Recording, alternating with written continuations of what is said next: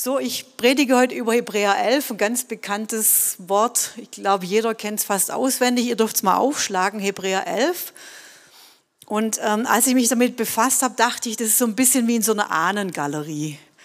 Weißt du, wenn du so mal im Schloss warst, da gibt es so Gänge und da hängen da so Bilder von diesen Prinzen und Prinzessinnen und Wips. Und hier steht ja auch was in meiner Übersetzung von den Alten. Und ich finde, so, so sieht es da aus und du läufst da durch, der eine hoch zu Rost, der andere auf dem Schlachtfeld, die eine da mit Puderdöschen. Also so jeder hat so, so, ein, so ganz prägnant. Ähm, und so stelle ich mir das vor, wenn wir mal durch den Hebräer 11 gehen und, ähm, und dann gehen wir so über die, die, die Zeiträume durch und da gibt es dann so ein Zimmer, da hängt dann dein Bild. Yes. Genau, das ist der Gang durch die Ahnengalerie und Hebräer 11 zeigt uns so diese Bilder, die Vorbilder des Glaubens. Und wir lesen auch von ihren Auszeichnungen, von diesen Bildern, Gemälden, von diesen Köpfen, die man da sieht.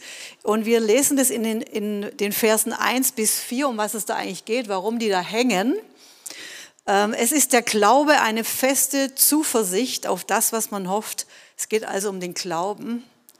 Und überzeugt sein von Tatsachen, die man nicht sieht. Und durch diese haben die Alten, also die, die da hängen, ein gutes Zeugnis erhalten. Und jetzt ist interessant, weil du dachtest vielleicht, was erzählt die jetzt eigentlich, dass dein Bild da auch hängt? Und hier steht, durch Glauben verstehen wir. Und jetzt sind wir alle mit dabei. Jetzt ist nicht nur eine schöne Ahnengalerie, sondern jetzt geht es darum, dass unser Bild dort hängt, dass unser ja, dass wir da mit dabei sind und durch Glauben verstehen wir,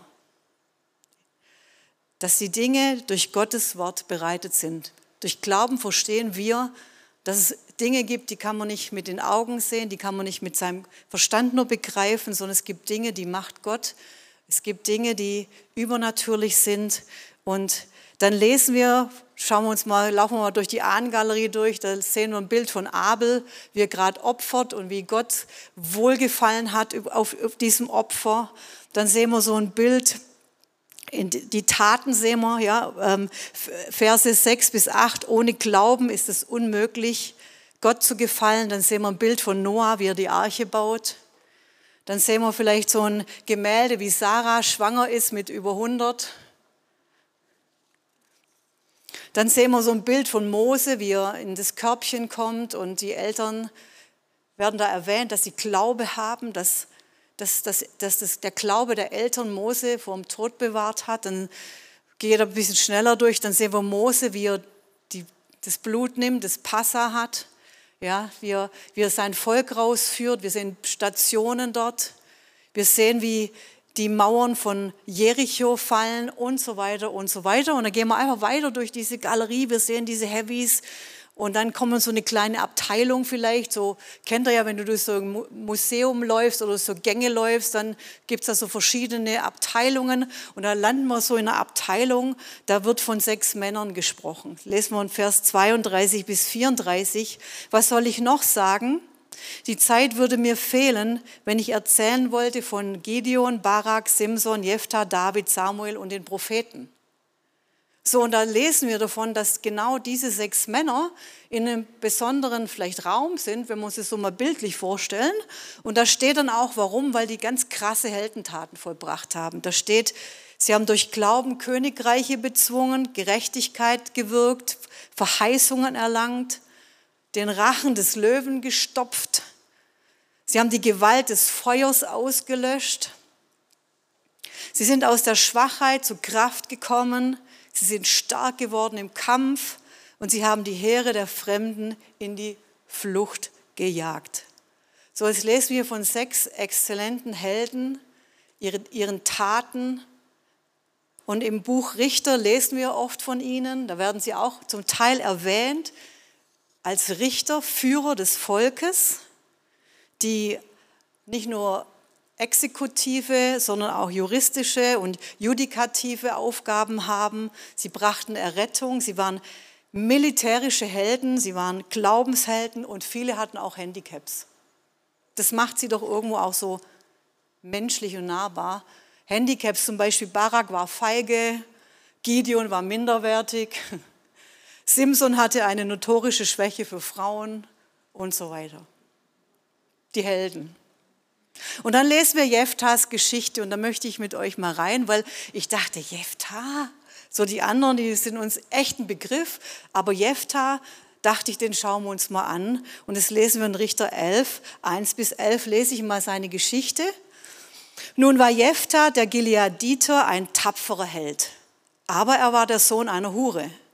Und zwar hatte Gilead den Jefta gezeugt, als aber die Frau Gileads ihm Söhne gebar und die Söhne dieser Frau groß wurden, da stießen sie den Jefta aus und sprachen zu ihm, du sollst nicht erben im Haus unseres Vaters, denn du bist der Sohn einer anderen Frau. Da floh Jephtha vor seinen Brüdern, wohnte im Lande Tob. Und nichtsnutzige Männer versammelten sich bei ihm und gingen mit ihm auf Streifzüge. Es geschah nach einiger Zeit, dass die Ammoniter mit Israel Krieg führten, und als nun die Ammoniter mit Israel kämpften, gingen die Ältesten von Gilead hin, um Jephtha aus dem Lande Tob zu holen. Und sie sprachen zu Jephtha, komm, sei unser Anführer, und wir wollen die Ammoniter bekämpfen. Aber Jephthah sprach zu den Ältesten von Gilead, habt ihr mich nicht eins gehasst und aus dem Haus meines Vaters gestoßen? Warum kommt ihr jetzt zu mir, da ihr Not seid? Und die Ältesten von Gilead sprachen zu Jephthah, darum haben wir uns nun an dich gewandt, dass du mit uns gehst und gegen die Ammoniter kämpfst und unser Haupt bist über alle, die in Gilead wohnen.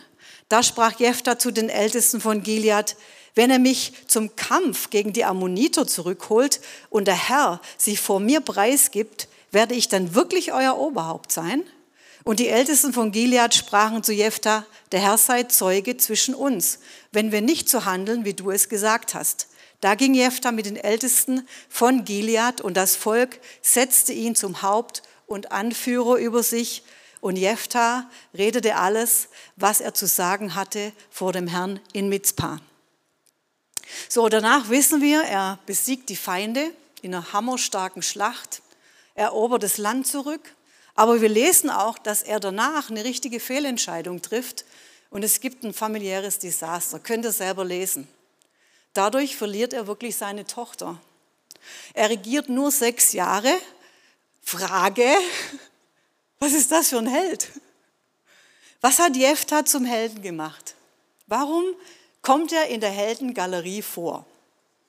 Das ist doch eine wichtige Frage. Warum soll er unser Vorbild des Glaubens sein und was können wir von ihm lernen? So, wir schauen uns Jeftas Umstände an. Das lesen wir am Anfang. Er war ein tapferer Held. Der war tapfer. Das war der vielleicht schon immer, vielleicht war er schon so ein kleiner Racker, schon als Kind, ich weiß es nicht. Pfeil und Bogen, keine Ahnung, vielleicht hat er da schon gekämpft wie so ein Löwe. Aber Sohn einer Hure. Da kommt dieses dicke Aber. Vielleicht kennst du das Aber auch bei dir. So Mankos, die man hat, ja. Irgendwas, was doch nicht so passt im Leben. Schwierig bei dir, Makel. Vielleicht in deiner Biografie. Vielleicht charakterlich, seelsorgerlich, Niederlagen. Vielleicht schon Zeit deines Lebens irgendwie so ein Falschgeldgefühl, Dinge, die einfach nicht gut gelaufen sind. Dinge, die dir anhaften. Das dicke Aber war bei Jephthah. Der war ein Held, aber. Und es hat ihm irgendwas weggenommen in seinem Leben. Es hat ihn beraubt, es hat ihn niedergedrückt vielleicht. Und dann kommen die Brüder und stoßen ihn aus. Du gehörst nicht dazu. Das ist Ungerechtigkeit, Schlechtigkeit, Schicksalsschlag. Vielleicht kennst du das, es läuft einfach anders im Leben. Und so ist es oft. Wer hätte gedacht, dass wir seit einem Jahr eine Pandemie haben? Jemand sagt, ich feiere mein zweites Mal Geburtstag in der Pandemie. Wer hätte vor einem Jahr gedacht, dass wir immer noch mit Maske rumlaufen? Niemand. So, es gibt Dinge, vielleicht Dinge, wo du denkst, ich bin wie enterbt, ich fühle mich beraubt, ich bin im Trockenen. Ich stelle mir vor, dass Jefta schon von klein auf Mobbing erlebt hat. Ablehnung. Ah, du so eine Hure. Du gehörst nicht hierher. Von Kindheit an Kämpfe, Verletzungen und dann am Schluss Flucht. Da ging es ihm wirklich ans Leben. Wirklich ans Leben. Keiner will ihn mehr. Und er geht. Er geht aus seiner Familie. Ich weiß nicht, wo sein Vater war. Steht hier nicht. Verlassen, wirklich abgeschoben, bis das Blatt sich wendet, bis die Ältesten kommen. Und ist nicht interessant, dass dieser Jephthah dann von ganz unten nach ganz oben gehoben wird. Er wird das Haupt von allen und er wird zum Chef, er wird nicht, er wird nicht nur äh, der, das Oberhaupt, er steht, ist Captain auf, heißt auf Englisch, er wird der Captain. Er wird von ganz unten nach ganz oben befördert, vor allen geehrt. Und dann fiel mir auf, diese auffälligen Namen, die ich mir angeschaut habe, und hat es bei mir irgendwie Klick gemacht. Gilead, steinige Landschaft.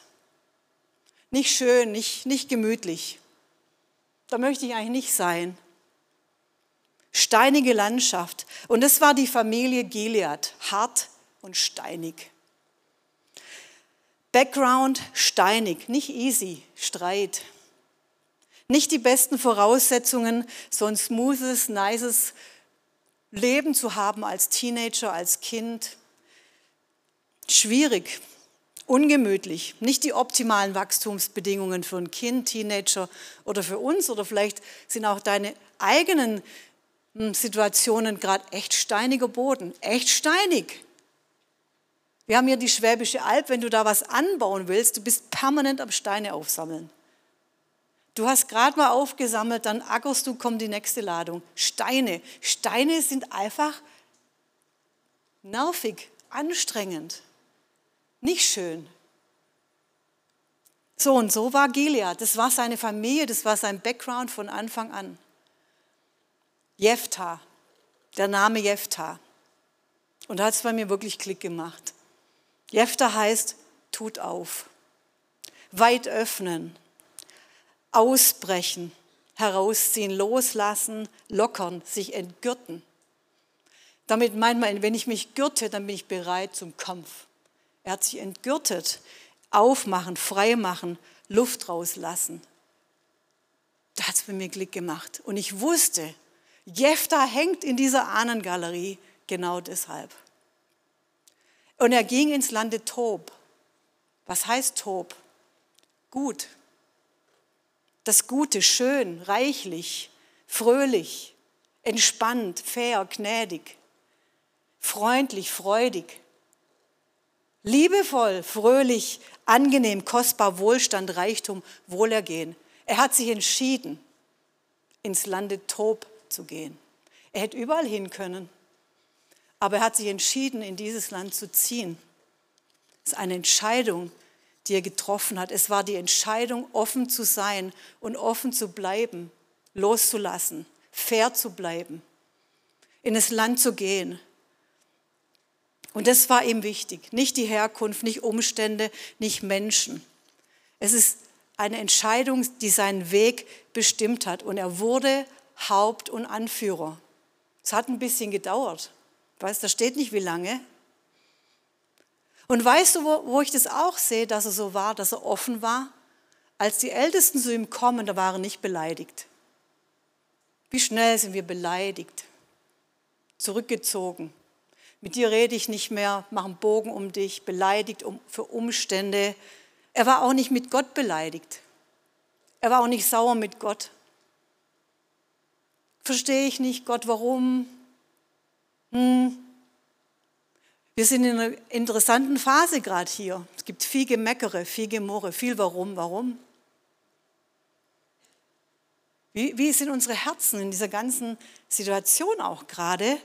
Und er war nicht sauer mit Gott. Er hat gesagt, er hat vor Gottes ausgebetet, vor Gott in Mitzpah hat er das beschlossen. Und noch was.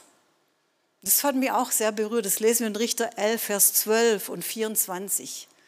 Da sandte Jephthah, als es um den Kampf ging. Da war er dann schon Haupt, da war er schon Anführer. Und er wusste, es geht in den Kampf. Und dann schickt er Boten zum König der Ammoniter und ließ ihm sagen, was hast du mit mir zu tun, dass du zu mir kommst? Jetzt hör gut zu, um gegen mein Land zu kämpfen. Und dann sagt er in Vers 24, ist es nicht so, wenn dein Gott Chemosh dir etwas einzunehmen gibt, nimmst du es nicht in Besitz. Was nun der Herr, unser Gott, vor uns vertrieben hat, das nehmen auch wir in Besitz.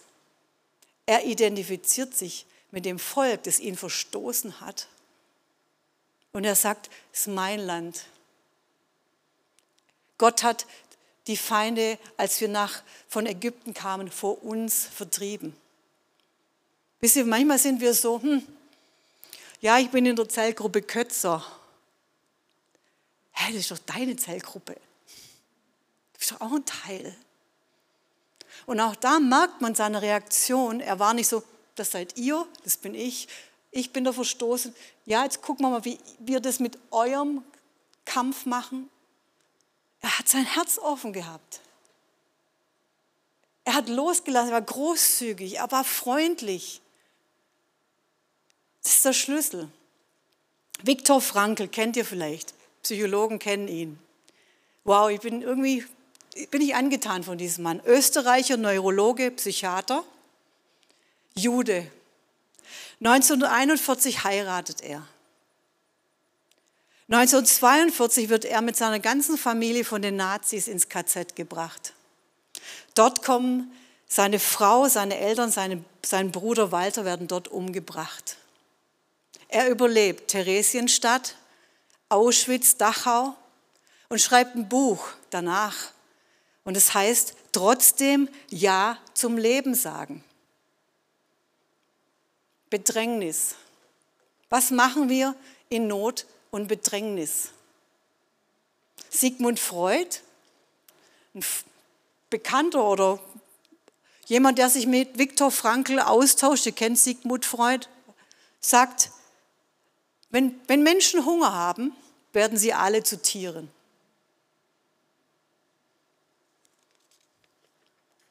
Und dann sagt Frankl zu Freud, du warst nie im KZ. Ich habe gesehen, dass dort Menschen auch zu Diamanten werden. Aus Kohle können Diamanten werden. Aus Druck kann auch ein Diamant entstehen. Aus Kohle wird ein Diamant. Zitat von Frankel.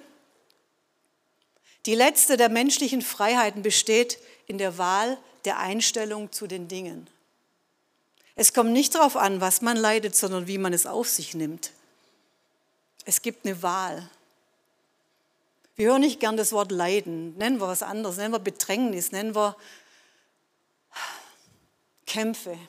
Ich mag Kämpfe nicht wirklich, ehrlich. Ich möchte, dass alles gut läuft.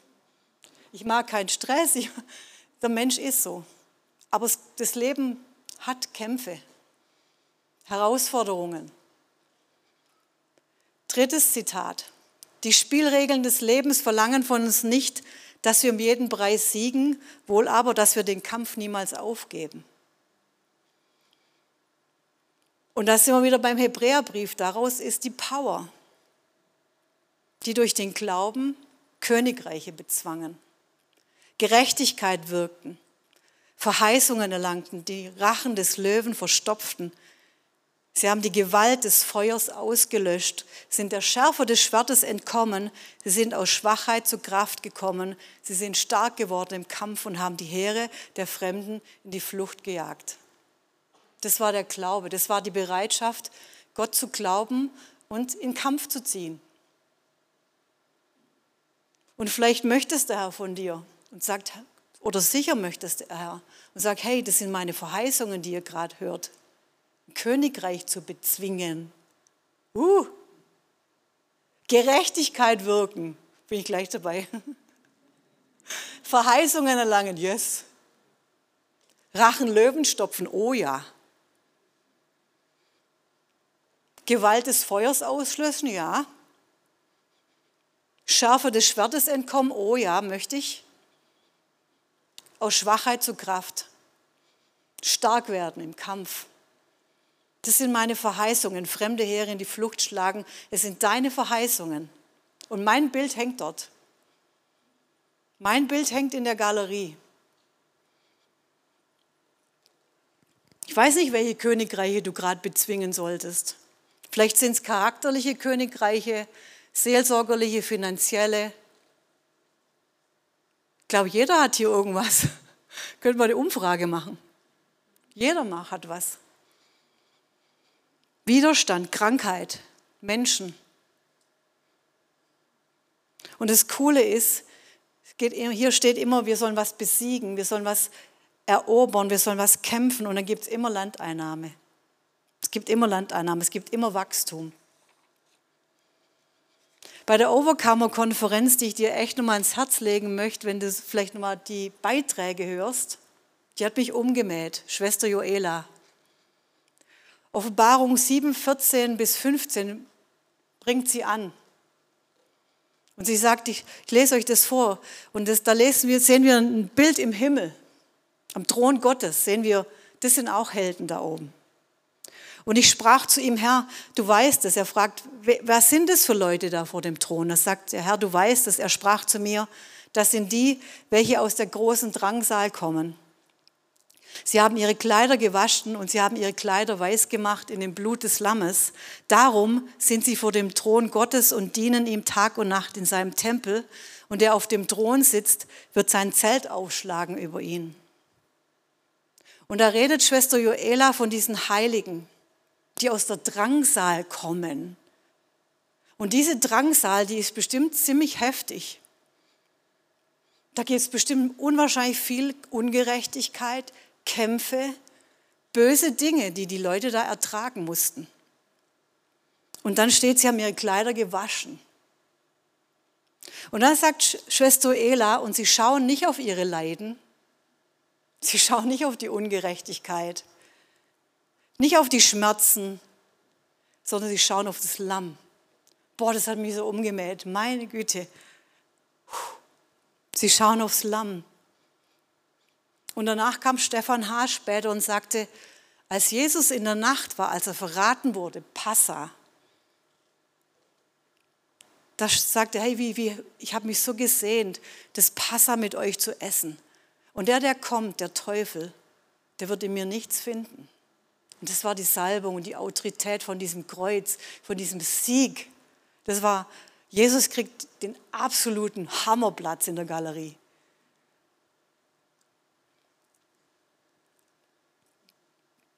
Er findet nichts in mir, keine Kooperation in meinem Kopf mit irgendwas.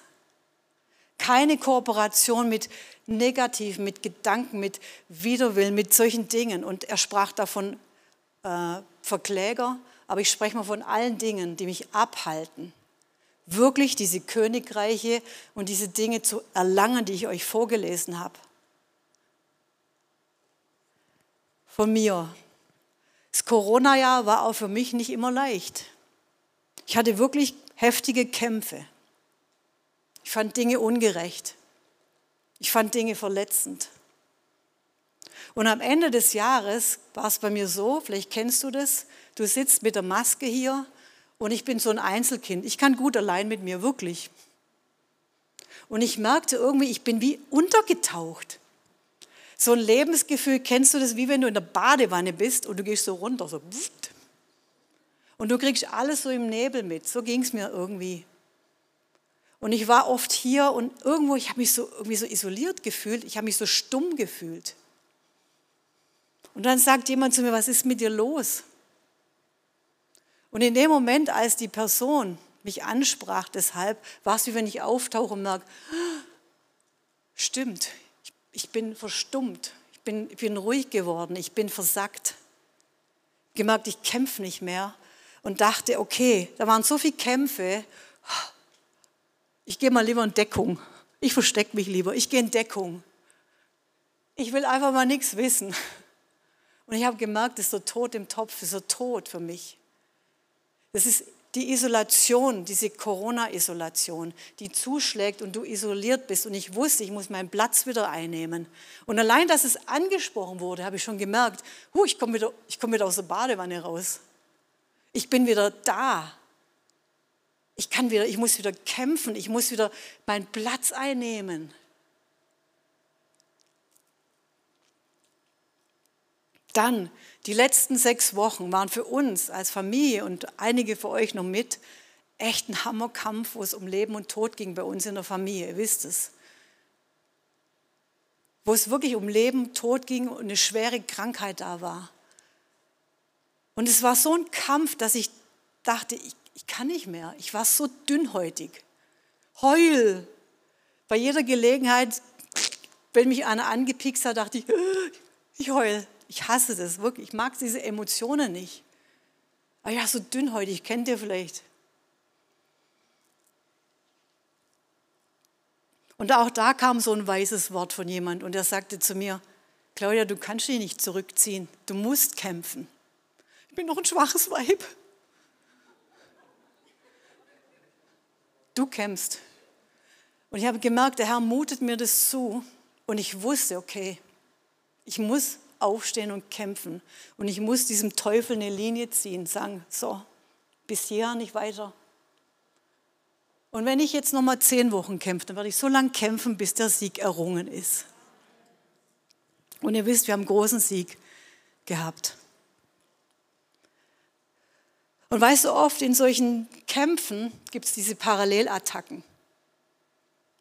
Hey, bei dir stimmt doch irgendwas nicht. Du bist einfach, hm, du kannst es auch nicht. Denke, Jefta hatte oft darunter zu leiden und dachte, also irgendwie, wahrscheinlich bin ich zutiefst doch daneben. Und das waren auch so Kämpfe in mir während dem Ganzen so Kämpfe.